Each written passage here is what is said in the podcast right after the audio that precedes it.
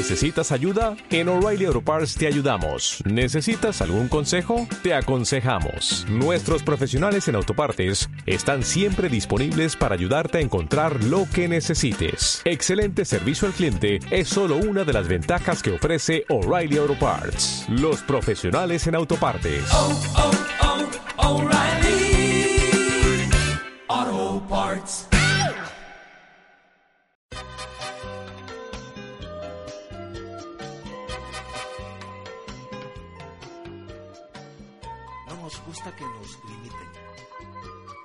Cuando nacemos, instantáneamente se nos coloca en una pequeña caja, nos encierran en nuestro pequeño espacio y nos acercan a una ventana donde nuestros familiares pueden mirarnos en nuestras cajas y tener una vista de lo indefensos que somos. Luego nos envuelven en una pequeña cobija para llevarnos a la casa y colocarnos en una nueva caja, una cuna con barrotes alrededor para que estemos protegidos. Cuando nos llevan afuera, nos colocan en una canasta o nos amarran en un asiento para niños. Aún en el supermercado, nos colocan dentro de uno de los carritos para nuestra seguridad. Al crecer, nos colocan en cajas cada vez más grandes, nos meten en un corralito que nos mantiene en nuestro lugar y más tarde nos permiten caminar libremente por nuestro cuarto con una reja de madera en la puerta de entrada.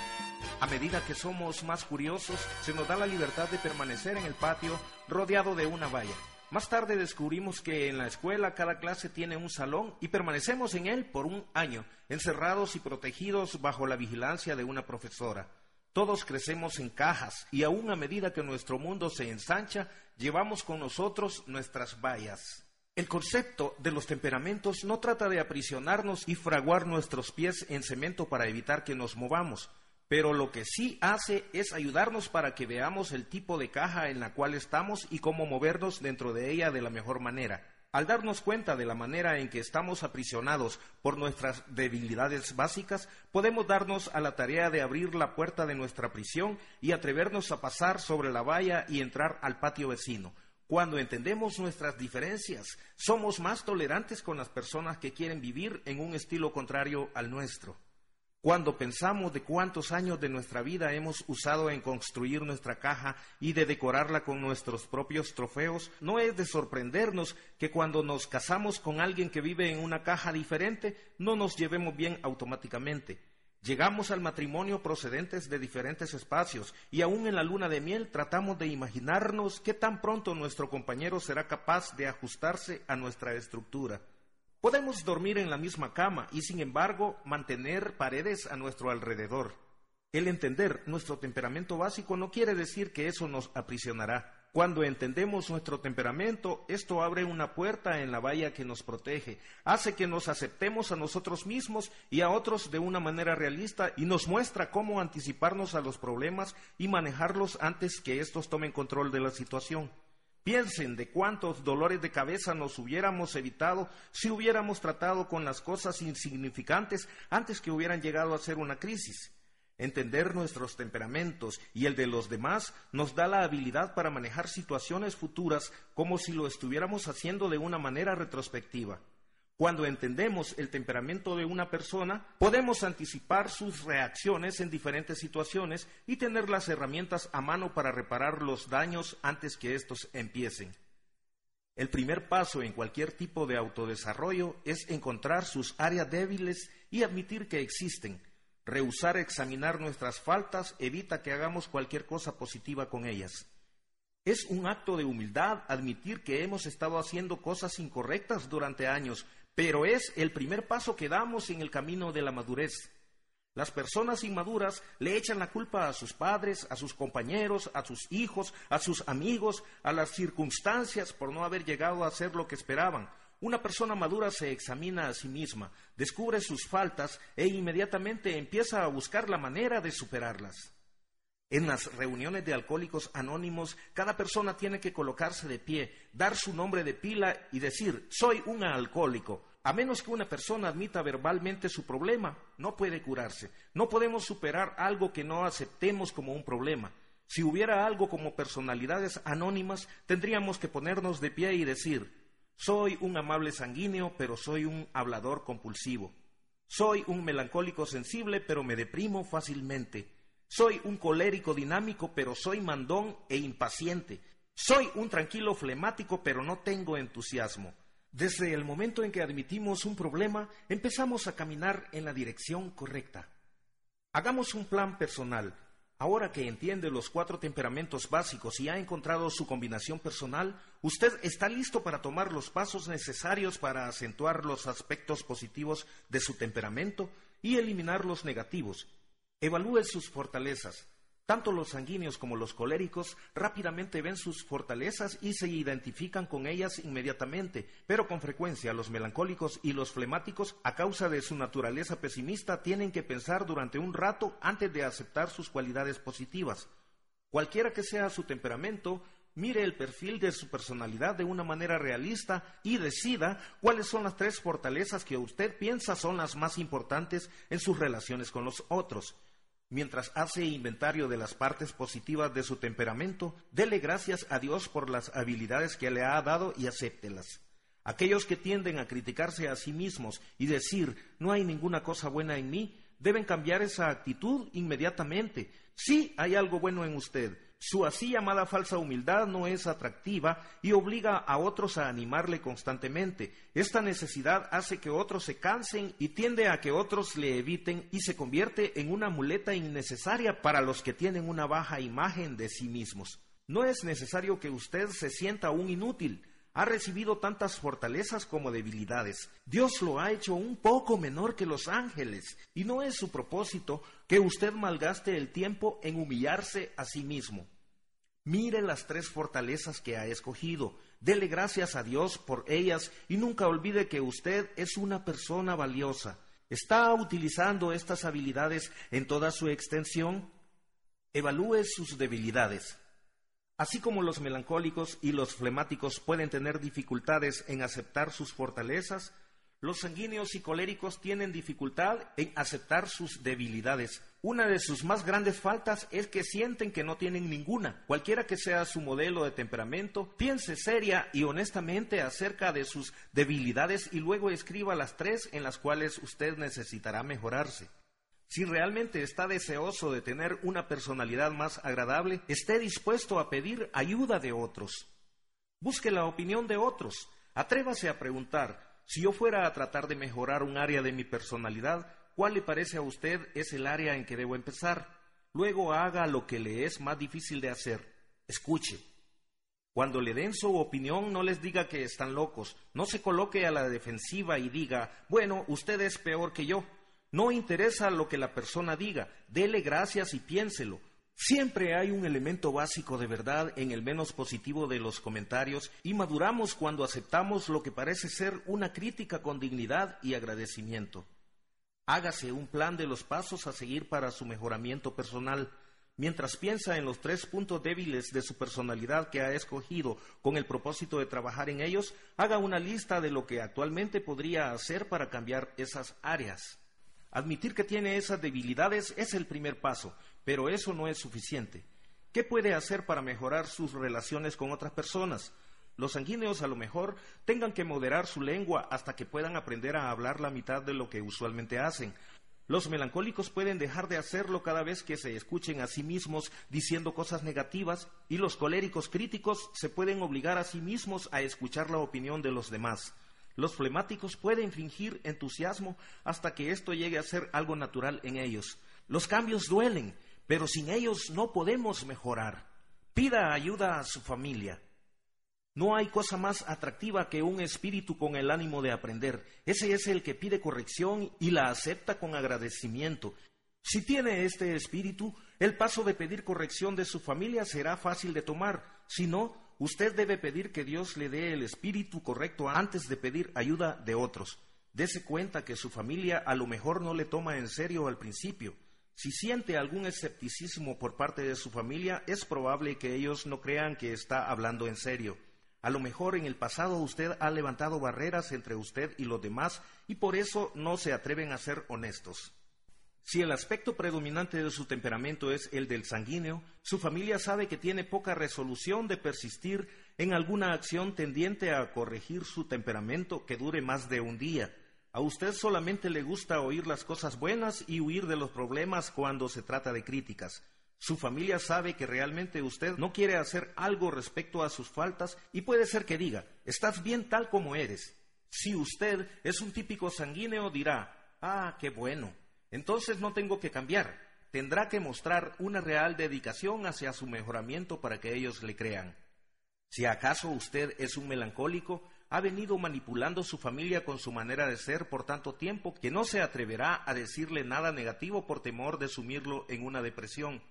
Preferiría soportar sus defectos que arriesgarse a decirle acerca de ellos que tener que ver el dolor pintado en su cara y su expresión triste. Para conseguir la cooperación de ellos tendrá que sonreír en circunstancias adversas y cantar bajo la lluvia. Si usted es un colérico, probablemente ha controlado la familia con mano de hierro y nadie se atreverá a disputar por temor a sus estallidos de ira. A lo mejor tendrá que empezar su pregunta diciendo, les prometo que no me voy a disgustar si me dan una opinión honesta. Es que realmente quiero mejorar. Pon cuidado a la mirada de incredulidad que aparecerá en sus ojos. Si es un flemático, tendrá dificultad en escoger en qué debilidad trabajar y a lo mejor pondrá toda la lista delante del grupo y dejará que ellos escojan por usted. A lo mejor no tomen tan en serio este proyecto porque en el pasado usted se ha propuesto muchas cosas que han resultado en nada. Tiene que mostrarse decisivo y determinado en el momento de solicitar cooperación. Anime a los demás para que le den sus opiniones honestas. Cuando cualquiera de nosotros toma tiempo de pensar acerca de nuestras conversaciones con otras personas, nos damos cuenta de lo poco que animamos a los demás para que expresen honestamente sus opiniones. Levantamos paredes alrededor de nosotros y los demás aprenden qué tanto pueden atreverse a acercarse a nuestras cercas y desarrollan una relación totalmente insincera con nosotros. ¿Tiene su familia que consentirle para mantener paz en el hogar? Las personas que trabajan con usted saben qué tan cerca pueden estar a usted antes que se disguste. Si las personas tienen que manejarle con guantes de seda, tal vez es tiempo que sea honesto con ellos y les permita que a su vez sean honestos con usted. Algunas personas han levantado paredes tan altas a su alrededor que nadie puede llegar a conocerlos en realidad. Y esta es precisamente su razón para hacerlo. Despojémonos de nuestras máscaras y atrevámonos a cambiar. No es necesario que nuestros fracasos del pasado nos encierren. Es necesario que demos el primer paso hacia un futuro lleno de buenas perspectivas.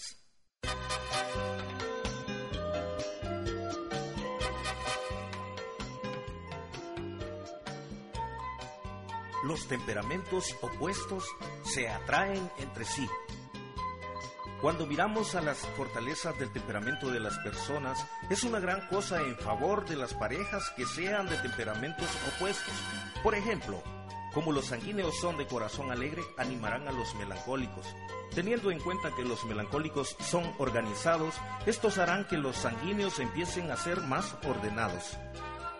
Antes del matrimonio, todos tendemos a mirar las cualidades buenas de nuestra pareja, Pensamos que las pocas debilidades que salen a la superficie desaparecerán cuando esa persona tenga la oportunidad de vivir con alguien que le inspire de la manera como lo haremos nosotros.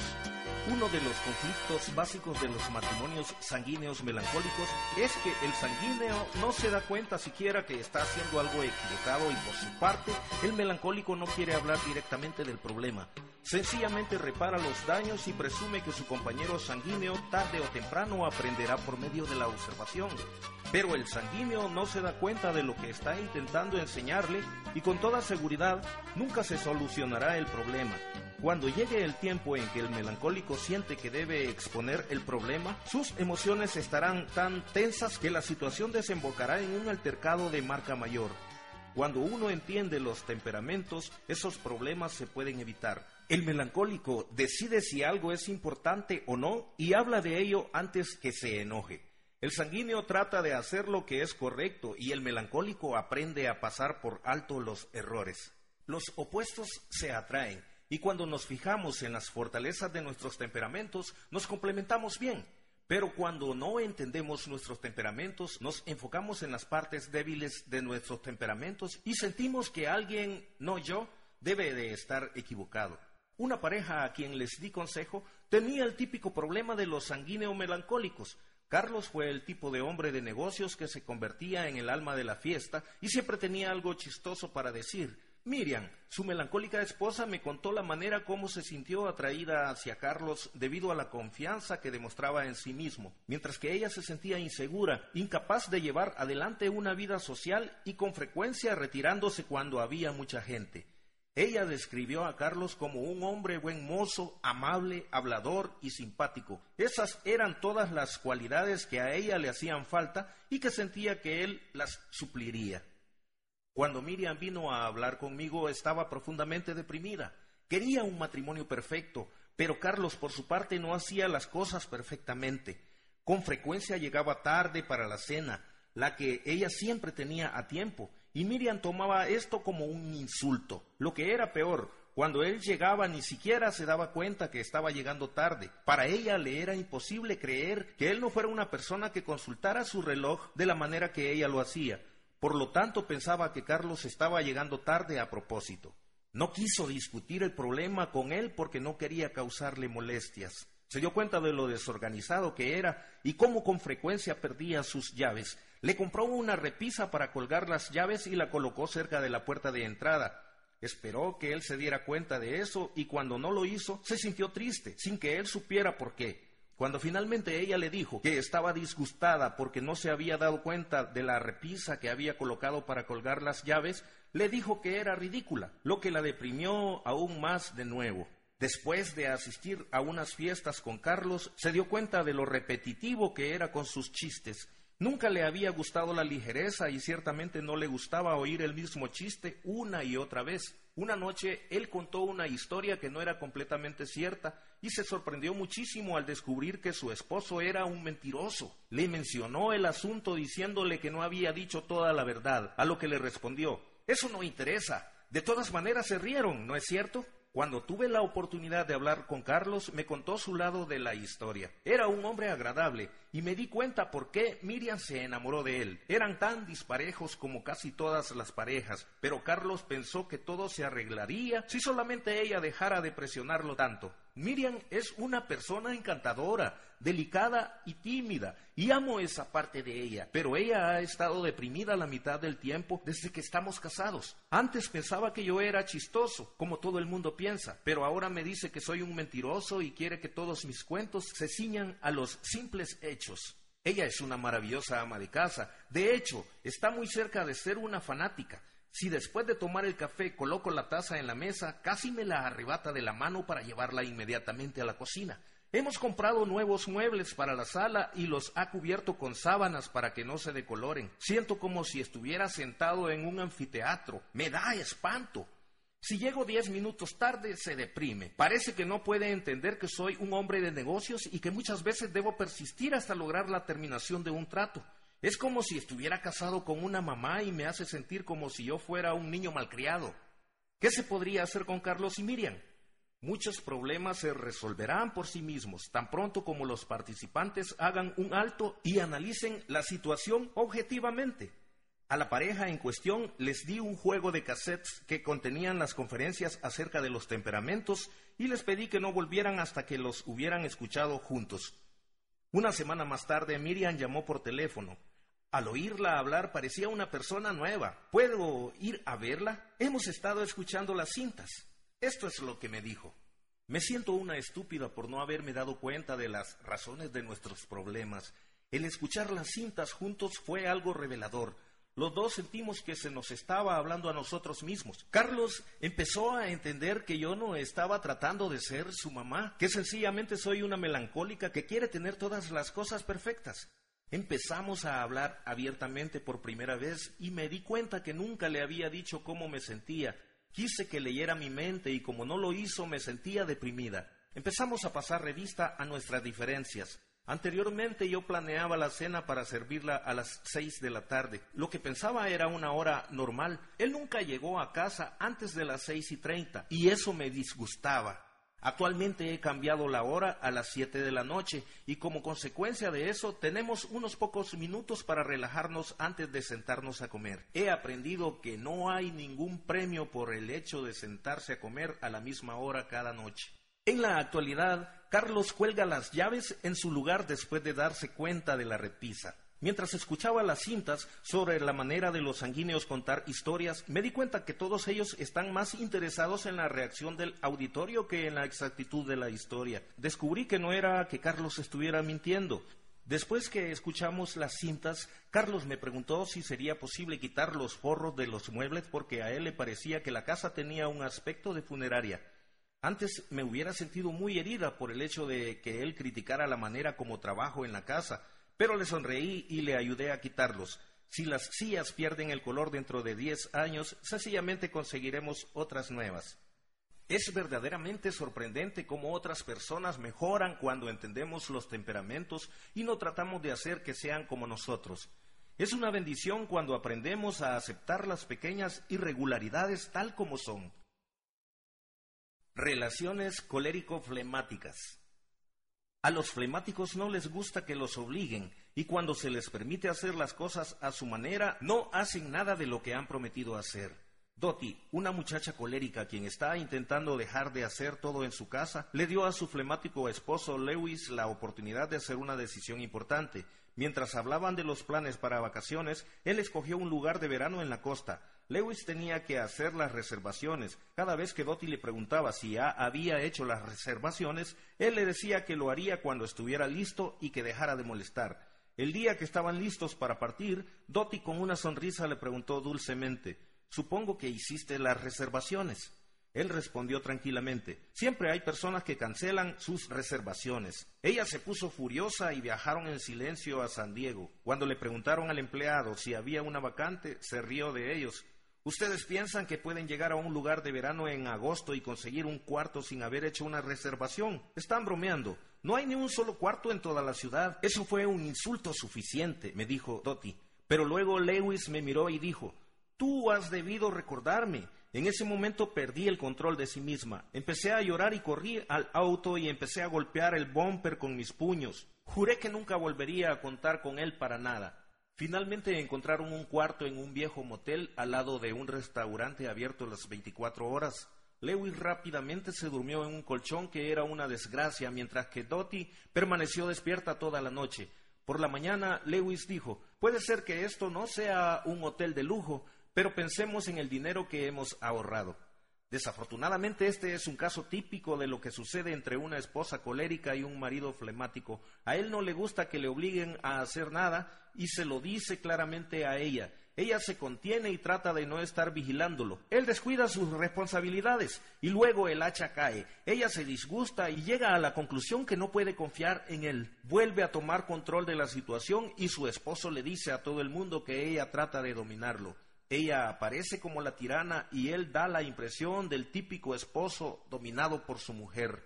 Para solucionar este tipo de problemas, en primer lugar, las parejas tienen que entender el conflicto que acarrean sus temperamentos diferentes y luego juntos prometer salir de sus extremos y encontrarse en el centro.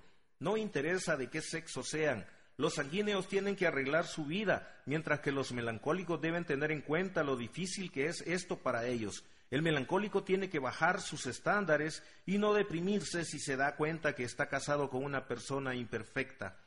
El colérico tiene que permitir al flemático tomar decisiones y ser responsable.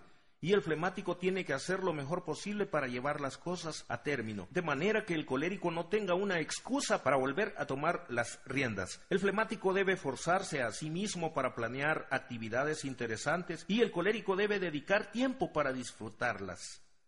Todas estas decisiones demandan esfuerzo, pero si no se hace, la única alternativa será que dos personas que están casadas vivan separadas, hasta que llegue el día en que uno de ellos decida abandonar el hogar.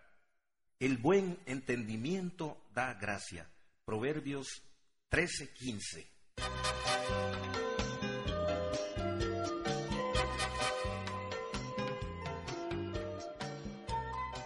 Podemos identificar las diferencias que hay en otros.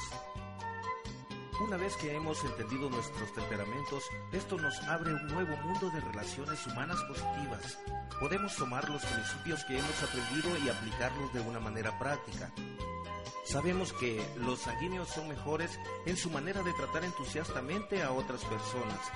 en expresar sus pensamientos con entusiasmo, en tomar posiciones que atraigan la atención sobre ellos. Los melancólicos son mejores en poner atención en detalles y pensar los asuntos cuidadosamente, en llevar archivos, hacer gráficos y listas, en analizar los problemas que son demasiado difíciles para otros. Los coléricos son mejores en desempeñar trabajos que requieran decisiones rápidas, en asuntos que necesiten acción instantánea y logros, en áreas que demandan estricto control y autoridad. Los flemáticos son mejores en desempeñarse como mediadores, en situaciones difíciles en que se necesita que alguien infunda calma, en rutinas que a otros les pueden parecer aburridas. A medida que avanzamos en el estudio de los principios de la personalidad, empiece a planear el uso de estos conocimientos para mejorar su habilidad de relacionarse con otros.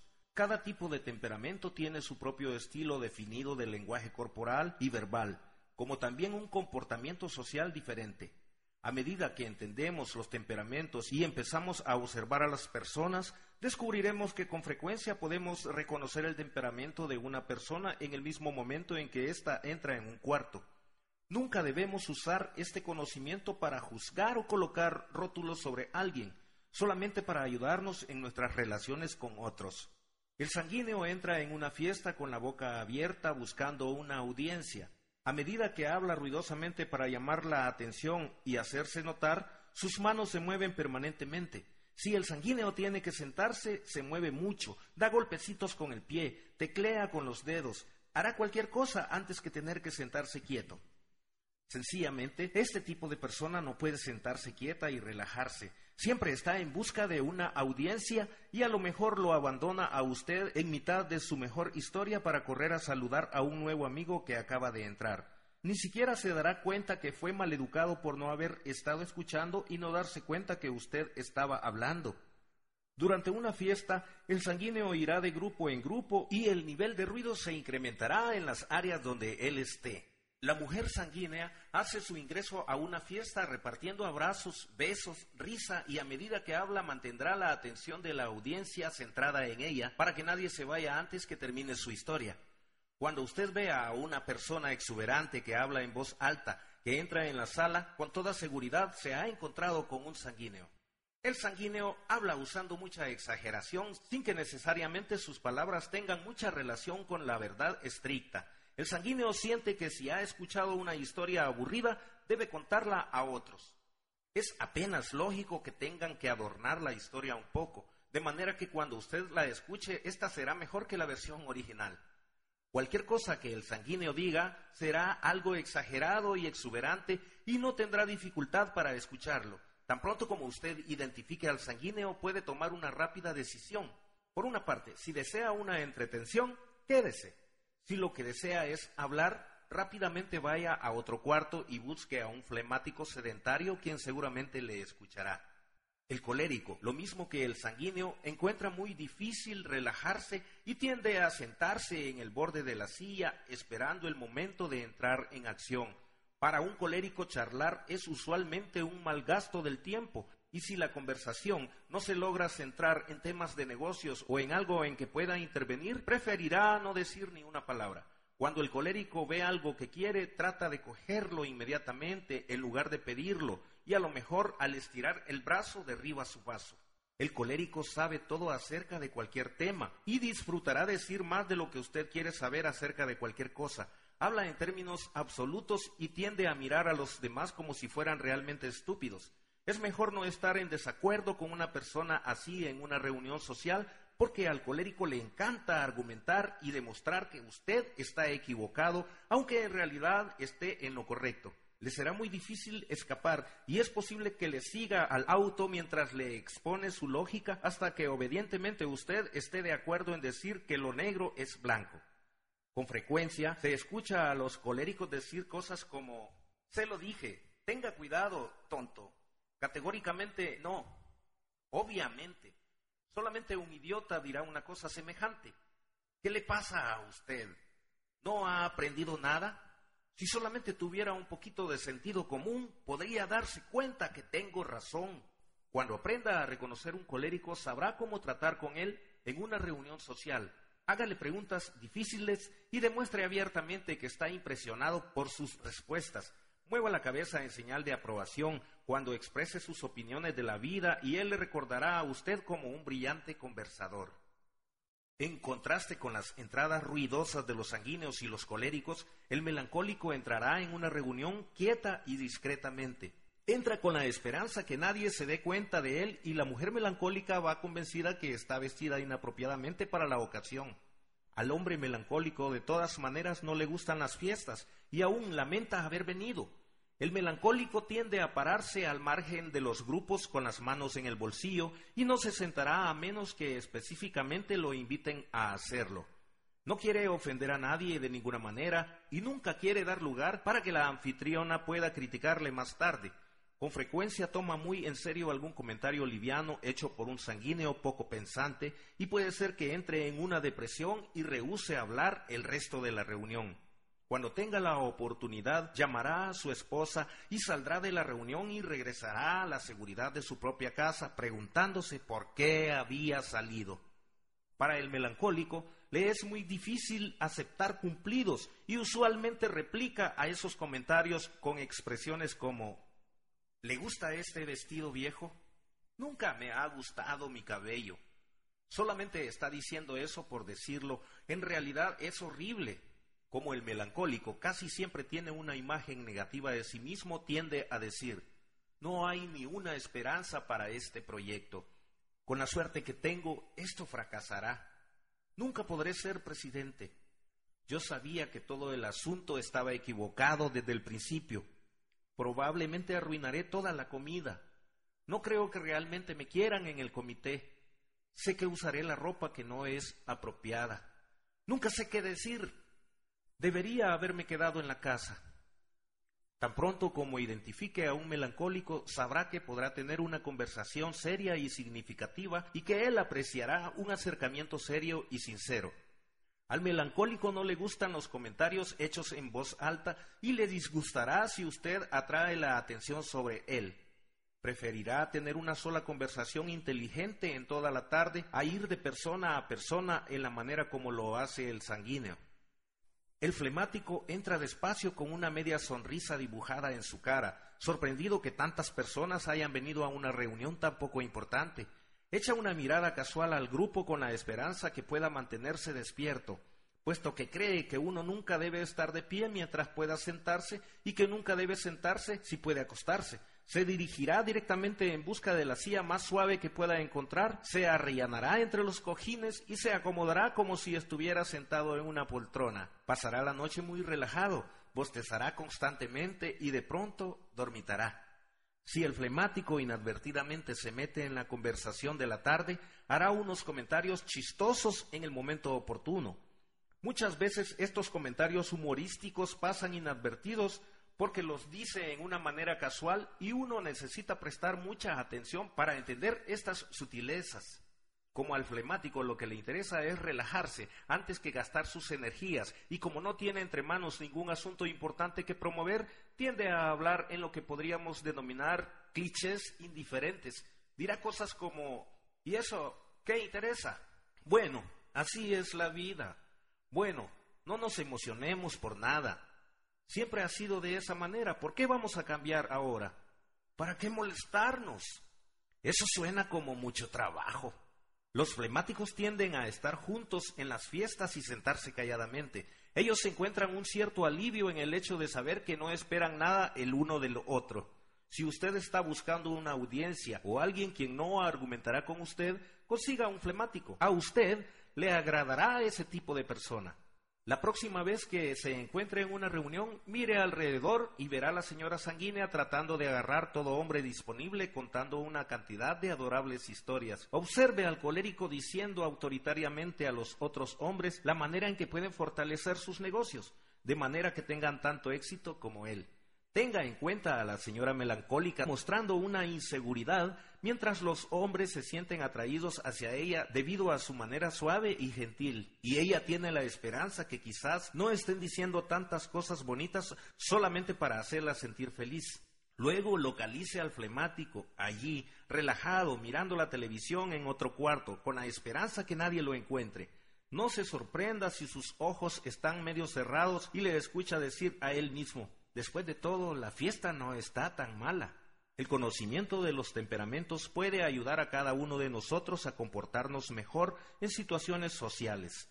Nos puede ayudar a conversar de una manera apropiada y que agrade a las demás personas presentes y nos puede ayudar a entender los aspectos positivos y los negativos de otras personas. De allí en adelante, usted se deleitará a medida que distingue al hablador, a la persona de acción, al pensador y al observador.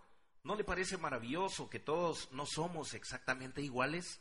Con el conocimiento que tiene de los temperamentos, usted se ha vuelto más perceptivo o más sabio, o bueno, ambas cosas a la vez. Dale al sabio y se hará más sabio. Enseña al hombre bueno y aumentará su saber. Proverbios 9:9.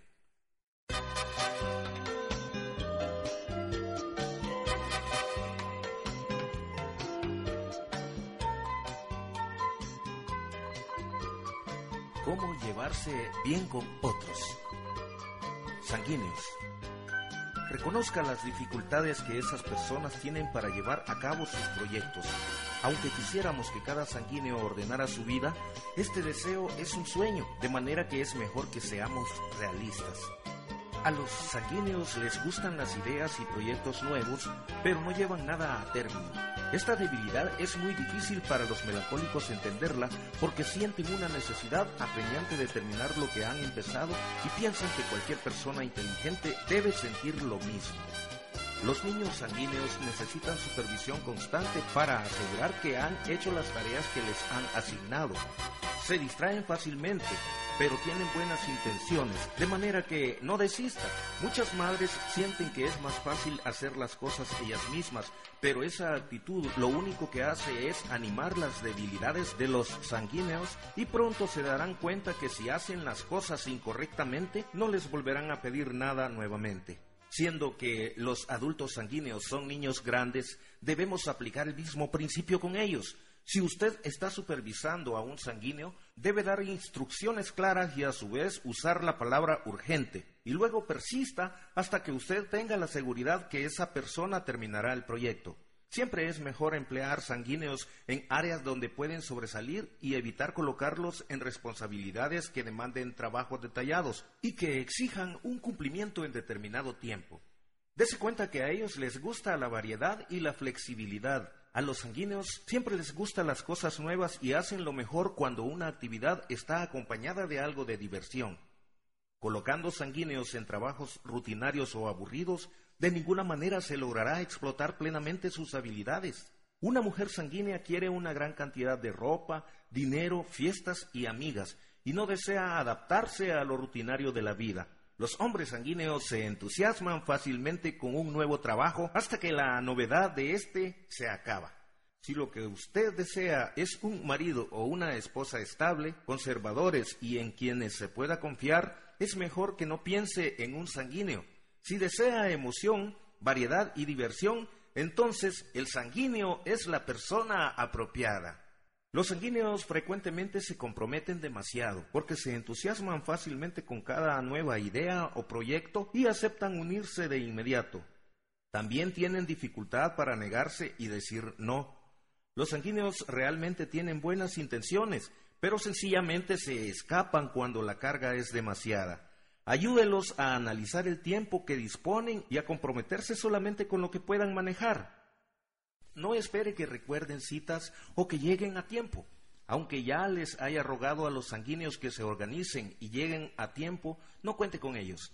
Aun cuando han planeado llegar temprano, siempre pasa algo. Si salen a tiempo, tienen que regresar por algo que se les haya olvidado.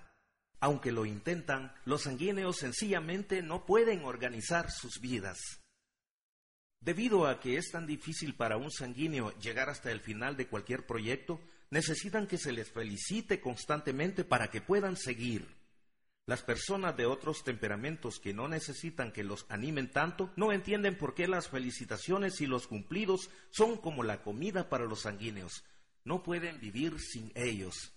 Al tratar con niños sanguíneos es muy importante reconocer sus logros y no solamente llamarles la atención cuando cometen errores. Felicítelos hoy por algo que en realidad no tiene mucha importancia y seguramente mañana harán más. Recuerde que son personas que se dejan llevar por las circunstancias. Más que nadie, los sanguíneos son controlados por las circunstancias. Sus emociones suben y bajan de acuerdo con lo que está sucediendo a su alrededor. Cuando usted se da cuenta de lo rápido que sus emociones cambian, no reaccionará cuando se dejen llevar por la histeria. Tráigales regalos. A ellos les gustan los juguetes nuevos. Ah, cuánto les gusta a los sanguíneos recibir regalos. No les interesa si es un regalo costoso o un detalle. Si les da cualquier regalo, se sentirán emocionados.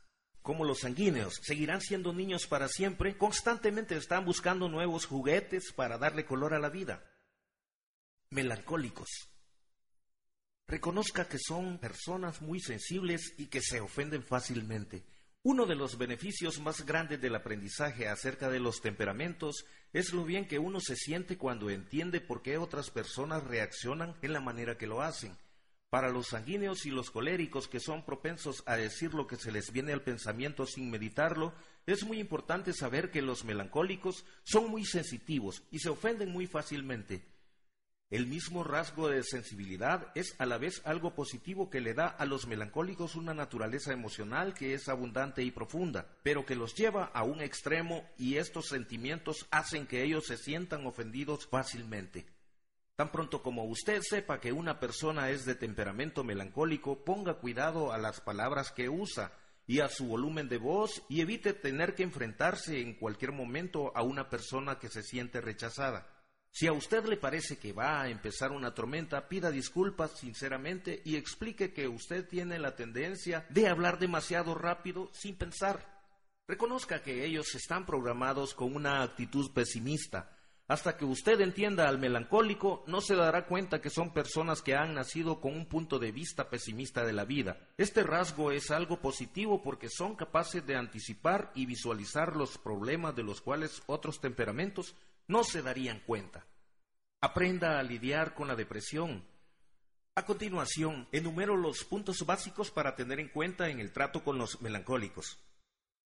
Esté alerta a los síntomas de la depresión, pérdida de interés en la vida, sentimientos de pesimismo y desesperación, aislamiento de los demás, comer con exceso o no comer lo suficiente, insomnio o dificultad para permanecer despierto, amenazas de suicidio. Dese cuenta que esas personas necesitan ayuda. Si rechazan su preocupación y consejo, trate de llevar a la persona afectada a hablar con alguien a quien respete como una autoridad en el asunto de los sentimientos. No trate de alegrarlos. Tenemos que identificarnos con ellos en su situación, decirles que entendemos cómo se sienten y no culparles, y luego estar con ellos y caminar paso a paso hasta que salgan de la crisis. Anímelos para que expresen sus sentimientos. Los sanguíneos y los coléricos tratan la depresión como algo que se puede acabar en un momento. La respuesta de ellos a una situación así es anímese y olvide lo que le está preocupando. Si la persona no responde inmediatamente, a lo mejor se retirarán y lo dejarán con sus problemas. Nunca les diga que sus problemas son algo estúpido. La persona que se encuentra deprimida siente que su problema, aunque real, puede ser algo estúpido.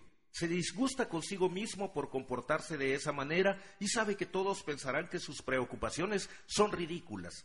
Debido a estos sentimientos no le dice a nadie lo que le preocupa. Si usted insiste en rogarle, finalmente compartirá con usted sus sentimientos. Imagínese lo que le sucederá si él se atreve a compartir sus sentimientos y como respuesta usted le dice, esa es la cosa más estúpida que he oído en mi vida. Felicítelos sinceramente y demuéstreles amor. Debido a que los melancólicos son personas que no están seguros del amor de otros por ellos, dudan de la sinceridad de los cumplidos que reciben, mientras que el sanguíneo está hambriento de escuchar buenas palabras y convertirá un insulto en un cumplido, el melancólico con frecuencia convierte los cumplidos en insultos. Otra razón de sus dudas en cuanto a la sinceridad de los cumplidos es que analizan todo y sospechan de los demás. especialmente de las personas felices. Sienten que debe haber algún motivo escondido detrás de un cumplido y sin embargo quieren ser apreciados. Este conflicto hace difícil para cualquiera decir algo positivo a un melancólico y hacer que éste lo reciba con las buenas intenciones que se dijo. El conocer este problema le ayudará a decir cumplidos sinceros y no disgustarse si la persona le contesta diciéndole, ¿qué quiere decirme con eso? Acepte el hecho que a ellos les gusta una vida quieta.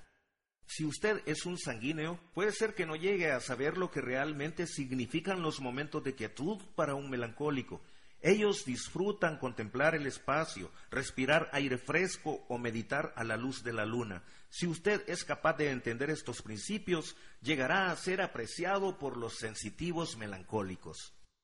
Las madres melancólicas tienden a hacer todo el trabajo y convertirse en esclavas de su familia. Tan pronto como los niños se dan cuenta de la devoción de su mamá a desempolvar, ellos lo harán de una manera deficiente para incitarla a decir no quiero que hagan ni una sola cosa en esta casa. Esto les hará sonreír con satisfacción y siempre saldrán a jugar. Aunque los niños se sientan contentos, será muy poco lo que aprendan acerca de cuidar una casa y tendrán una idea distorsionada de sus responsabilidades en la vida. Anime a su esposa para que entrene a los niños para que sean de ayuda y también que baje sus estándares para que estos se ajusten a las habilidades de ellos.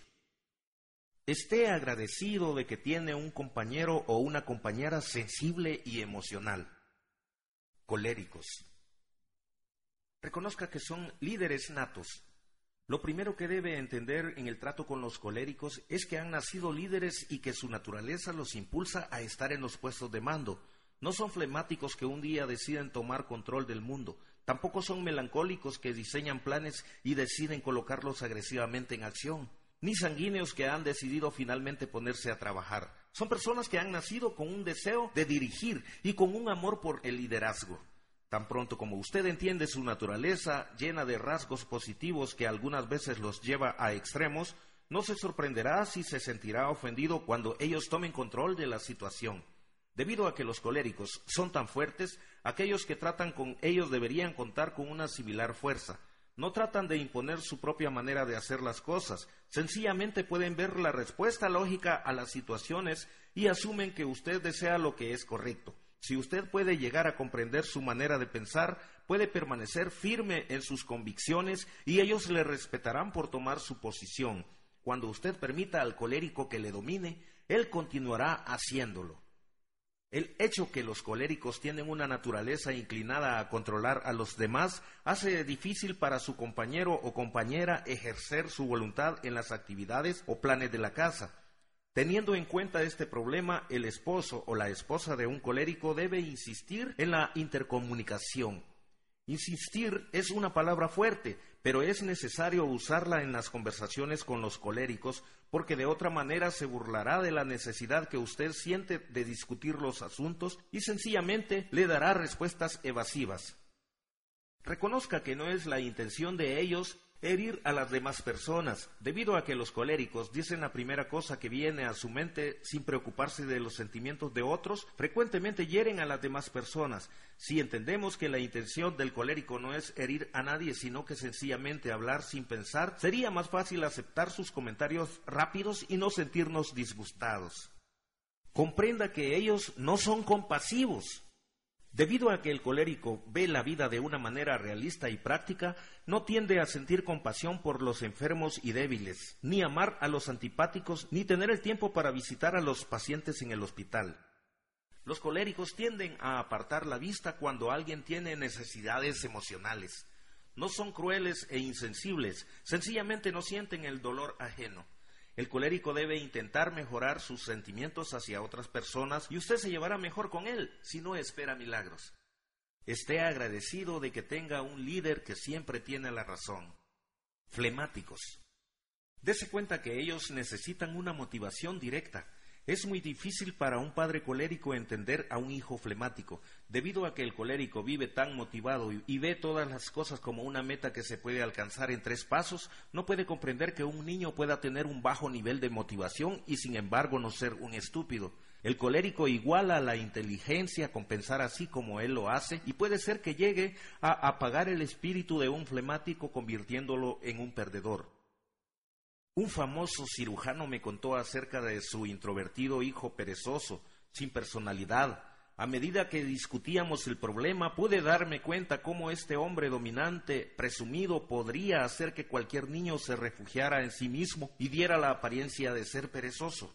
Él dijo, trato de motivar al muchacho. Cada vez que lo veo sentado digo, levántate, vago, y ponte a trabajar. Usted puede imaginarse la manera como este mandato inspira al hijo de ese hombre. Los flemáticos son las personas que más disfrutan de la vida y son los que toman las cosas con más calma, pero son las personas que más necesitan que se les motive positivamente. Necesitan padres o compañeros que los animen y les ayuden a fijar metas, cuando entendemos el temperamento de los flemáticos, nos damos cuenta que ellos necesitan motivación directa, y es lo mismo con un niño, con un compañero o con un socio en el trabajo. Podemos animarlos, dirigirlos, en lugar de mirarlos con desprecio, juzgándolos y quitándoles todo el incentivo que puedan tener. El flemático necesita ayuda para fijarse metas y recompensas para que le parezca que el esfuerzo vale la pena.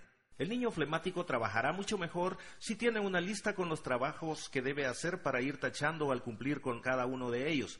La esposa flemática será una mejor ama de casa si el resto de la familia se da cuenta de lo que ha hecho y el esposo flemático a lo mejor limpia la cochera si se le promete su comida favorita en la cena. Los flemáticos son personas capaces de fijar metas, pero su naturaleza les impide que quieran colocarlas si pudieran evitar tener que pensar con tanta anticipación. A medida que usted aprenda a vivir con los flemáticos, se dará cuenta de todo lo que pueden lograr si usted se ha tomado el tiempo de ayudarlos a fijar las metas y les ha explicado el valor de lograrlas. Cuando todos entendemos que la naturaleza del flemático no se excita, podemos entender más fácilmente el hecho que ellos con ese tipo de temperamento no saltan de alegría cuando escuchan nuevas ideas. Oblíguelos a que tomen decisiones. Los flemáticos son capaces de tomar decisiones, pero casi siempre toman el camino de menor resistencia, permitiendo que otros escojan lo que deben hacer y cuándo hacerlo. Puesto que ellos tienden a evitar cualquier cosa que les conduzca a una controversia, prefieren no tomar sus propias decisiones en una relación social, el hecho de permanecer siempre neutral es una posición que no ofende a nadie y con frecuencia es algo bienvenido. Sin embargo, en las situaciones de la vida es importante que los flemáticos por lo menos tomen algunas de las decisiones. Cuando hay que tratar con niños pequeños, no acepte el canto de no interesa, sino Oblíguelos para que vean los lados del asunto y luego que tomen una decisión, aun si en realidad no les interesa. Explíqueles lo importante que les será más tarde en la vida ser capaces de evaluar claramente las circunstancias y tomar decisiones. En una situación entre esposos, el flemático tiene que ser forzado a que por lo menos tome parte en la discusión familiar y que ayude a resolver los asuntos. Si usted es una persona con opiniones fuertes, debe permitir que el flemático controle algunas áreas sin que usted tenga que intervenir. Con frecuencia, la razón por la cual el flemático no toma una decisión es que sabe que la otra persona de todas maneras lo hará a su manera. Para contribuir a que una persona sea decisiva, usted debe dar los medios y vivir con las consecuencias. Hacer esto es algo muy difícil para el colérico, porque instantáneamente se da cuenta de lo que está mal y querrá intervenir inmediatamente para corregir la situación. Después que el colérico haya intervenido varias veces, el compañero flemático renunciará a cualquier posibilidad de tomar liderazgo en la familia. Anímelos para que tomen responsabilidades. Los sanguíneos tienen que evitar aceptar demasiadas presidencias, porque pueden abarcar demasiado, y los coléricos tienen que evitar tomar control de todas las situaciones. Los flemáticos, sin embargo, evitan estar a cargo de cualquier cosa, aunque tengan la habilidad administrativa y le vaya bien con todos. A causa de sus capacidades de liderazgo conciliatorio, ellos deben ser animados para que acepten responsabilidades. Son excelentes ejecutivos y sin embargo tienden a rechazar ascensos en su trabajo porque a lo mejor otros les han hecho sentir inadecuados. No quieren que los dejen solos en una situación difícil. No acepte cuando dicen no a la primera vez, sino persista en mostrarles la confianza que usted tiene en sus habilidades para dirigir. ¿Qué mejor director, presidente o líder puede usted tener que uno con quien es fácil tratar, uno que no toma decisiones apresuradas y uno que puede mediar eficazmente en problemas interpersonales? Aprecie la disposición tranquila del flemático. ¿Quiere llevarse bien con los demás? El ser amable le dará éxito. Las palabras dulces son un panal de miel, endulzan el ánimo y dan nuevas fuerzas. Proverbios 16, 24.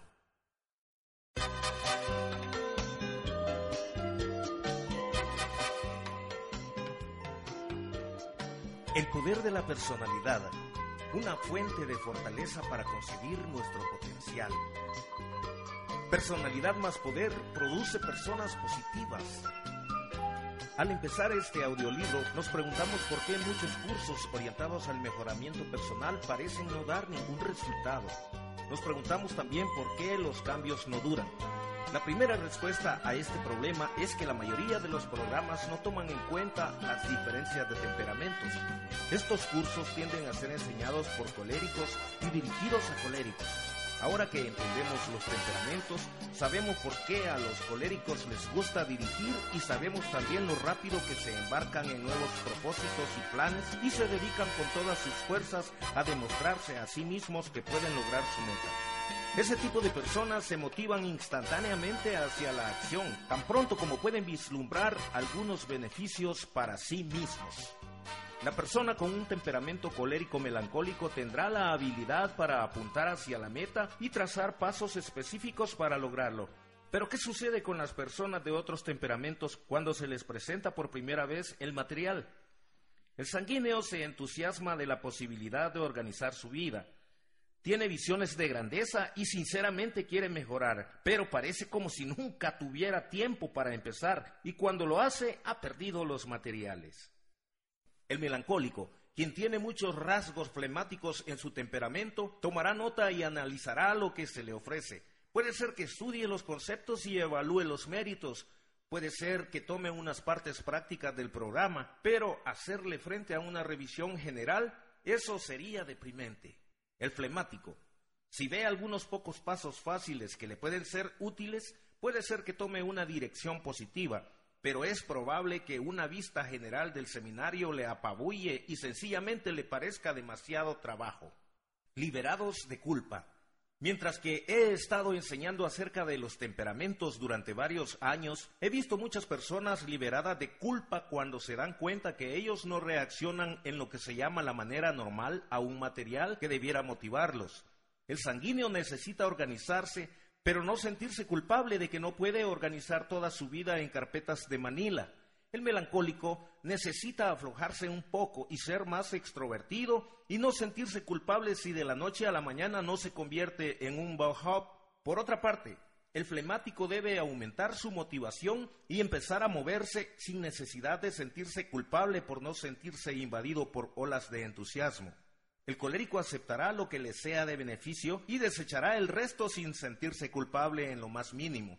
Pero por otra parte, debe darse cuenta de los diferentes temperamentos y no molestar a los que no desempeñan su papel y siguen su dirección.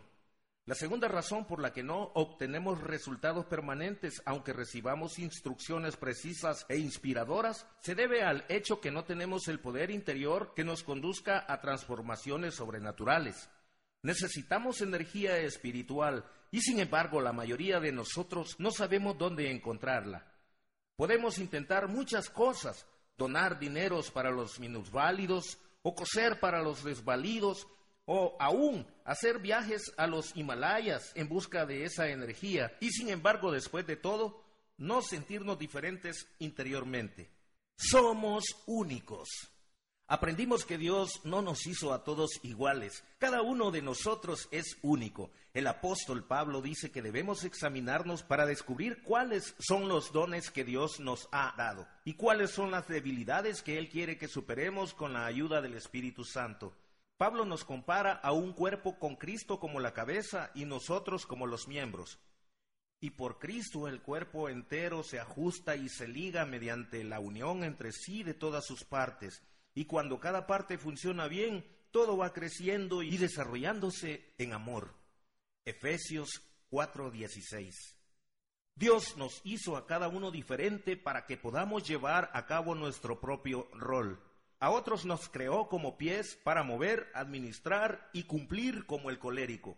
Algunos nos creó para ser mentes, para meditar, sentir, escribir como el melancólico. Creó algunos para ser manos, para servir, suavizar y calmar como el flemático. Él hizo algunos para ser bocas, para hablar, enseñar y animar como el sanguíneo. Pero Dios ha puesto cada parte del cuerpo en el sitio donde mejor le pareció. Primera de Corintios 12, 18. Dios hubiera podido hacernos a todos de temperamento sanguíneo. Nos divertiríamos, pero haríamos muy poco hubiera podido hacernos a todos de temperamento melancólico. Estaríamos organizados y ordenados, pero no muy alegres. Hubiera podido hacernos a todos de temperamento colérico. Estaríamos listos para liderar, pero tan impacientes que nadie nos seguiría. Hubiera podido hacernos a todos de temperamento flemático. Viviríamos todos en paz y tranquilidad, pero sin mucho entusiasmo por la vida. Necesitamos de cada temperamento para que el cuerpo funcione armoniosamente. Cada parte debe cumplir con su trabajo para unificar la acción y producir resultados armoniosos. Las partes no son suficientes. Y si cada parte está presente, todos cumpliendo su función, pero Cristo no está en control, si los sanguíneos están hablando, los melancólicos pensando, los coléricos trabajando y los flemáticos meditando, pero todos operando sin profundidad espiritual, no habrá unidad de propósito, no habrá ninguna coordinación en los resultados. Para que cada parte funcione como debe ser, necesitamos a Cristo en nuestras vidas. Su mejor amigo. ¿Alguna vez ha tenido un amigo a quien amaba tanto que quiso estar con él cada momento y llegar a conocerle mejor cada día? Su vida ha sido iluminada con la presencia de Él, de tal manera que el solo estar con Él le brindaba nuevas fuerzas. Él ha significado tanto para usted que ha estado listo a compartir sus problemas y hasta ser su sustituto en tiempos de pruebas. Le ha observado tan de cerca y le ha seguido tanto que ha llegado a ser casi como Él en su manera de ser. Esta es la clase de relación que Jesús quiere tener con usted. Él quiere que usted llegue a conocerle mejor por la lectura de su palabra y por hablar con Él. Él quiere que usted sienta su poder en su vida para que pueda superar sus debilidades. Él quiere que usted se dé cuenta que Él sufrió de la misma manera que usted sufre y Él quiere que usted tome tiempo con Él para que llegue a ser semejante a Él. Si quisiera ser semejante a Él, se propondría ampliar sus fortalezas y eliminar sus debilidades, porque Jesús tenía lo mejor de cada temperamento. Él tenía el don de contar historias como el sanguíneo, la profundidad y sensibilidad del melancólico, la capacidad administrativa del colérico y la naturaleza tranquila y apacible del flemático. Jesús vive hoy en el corazón de todos los creyentes, de manera que en la medida que usted pone en práctica su plan personal para mejorar su personalidad, esté seguro que está conectado a la fuente de poder para que usted sea transformado. Grandes cosas ha hecho Jehová con nosotros. Salmos 126, 3. Personalidad más poder produce personas positivas. Este audio fue concluido en el mes de diciembre del 2010 y es una producción más para agregar a las bibliotecas de los atletas que ejercitan y alimentan su mente y su espíritu día a día, tanto en casa como en el camino. Su servidor, Álvaro Flamenco.